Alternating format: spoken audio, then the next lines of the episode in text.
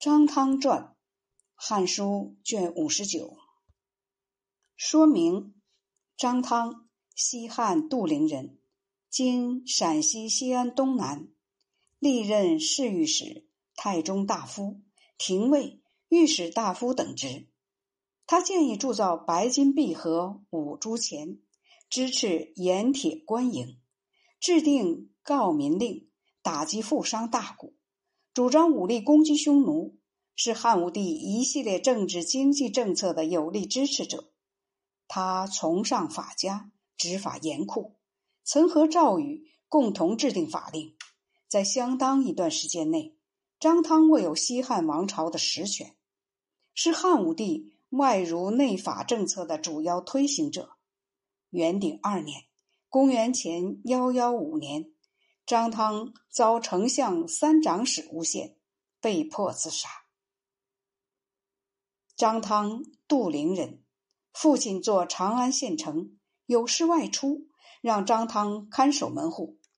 那时候的张汤还是个孩子，父亲回来发现老鼠偷走了肉，勃然大怒，抽打张汤。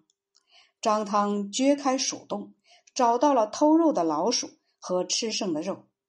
他起诉并拷打老鼠，过录口供，核对证据，言辞审问，行文判决，最后提取老鼠和鱼肉结案，在公堂下面肢解了老鼠。父亲看了他的判决文书，竟然像老狱吏写的一样，不禁大吃一惊，于是就让他帮自己书写判案文书。父亲死后。张汤做长安县吏，周阳侯田胜做九卿时，曾被囚禁在长安。张汤尽心竭力的服侍他，等到田胜出狱并封侯以后，就和张汤结为至交，把张汤广泛的介绍给了那些权贵士要。张汤在内史任职，做宁城的院吏，因为成绩优异，被宁城向丞相府推荐。于是选调为茂陵尉，主持建造皇帝陵墓。武安侯田汾担任丞相，征调张汤为丞相使，又把他推荐给皇上，补为侍御史。他主办陈皇后巫蛊一案，竭力追究与案件有牵连的同党。皇上认为他能干，渐渐提升为太中大夫。他和赵禹共同制定各项法令。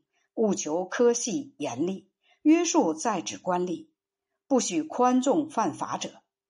不久，赵禹任少府，张汤做廷尉，两人十分友好。张汤把赵禹当作兄长，赵禹奉公守法，但是孤僻倨傲，没有朋友。而张汤却善于玩弄智谋以驾驭别人。起初，张汤做小吏，侵吞公务。和长安富商田甲、渔翁叔等人私下勾结，等到做了九卿，张汤结交天下名士达官，虽然心里不喜欢他们，表面上却虚与周旋。那时汉武帝正热心倡导经学，张汤判决大案，想附会古书经义，就把研究尚书、春秋的博士子弟补为廷尉使。让他们参与评断一案，每次上奏所判决的一案，张汤一定先对皇上讲清事情的原委。皇上认为对的，就写进判决书，并著为法令，以此颂扬皇上的英明。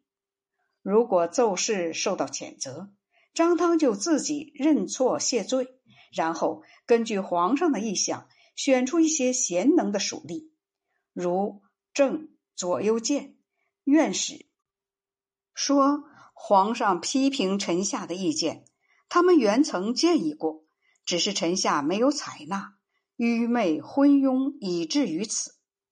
这样一来，皇上常常就宽恕了他。有时奏事得到皇上的赞许，张汤就说：‘这奏章并非臣下所写，乃某监、某院、某史所写。’”他就是这样的推荐官吏，称颂别人的长处，掩饰别人的过失。办案的时候，皇上想治罪的，他就委派严厉刻薄的官吏去办；皇上想宽恕的，他就委派宽厚温和的官吏去办。犯案的如果是豪强，他一定舞文弄墨，巧妙的罗织成罪；如果是平民下户，他就口头奏请皇上，虽说是触犯了法令，但请皇上酌情裁断。皇上往往就照他的意思宽恕了。张汤的官做得很大，但注意品德修养，和宾客来往、饮食应酬，彬彬有礼。对待属吏中的老朋友子弟以及贫穷的本族兄弟，他安排照顾的尤其周到。去拜访公侯，不论严寒酷暑，从不间断。因此。张汤虽然执法严苛，待人狠毒不公平，仍然得到很好的声誉。他手下一些严厉刻薄的属吏，都依附于经学大师。丞相公孙弘曾多次的赞扬他。张汤审理淮南王、衡山王、江都王谋反案件时，都追根究底。皇上想赦免严柱、武备，张汤争辩说。武备是策划谋反的元凶，而严柱是能够出入宫禁、深得皇上宠爱的心腹臣子，竟然私通诸侯王，这样的人不杀，以后无法治理天下。皇上同意他的意见，处决了二人。张汤办案，像这样巧妙的打击大臣、为自己邀功的事很多，于是张汤更加受到尊崇信任。被提升为御史大夫。恰逢浑阴王等人投降，汉朝大规模的出兵讨伐匈奴，加上山东地区发生水旱灾害，平民流离失所，靠国家供给衣食，国库空虚。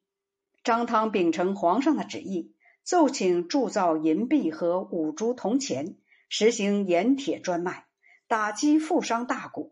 颁布告民法令，铲除豪强，兼并大户，玩弄条文，巧妙的罗织罪名，以辅佐法律的实施。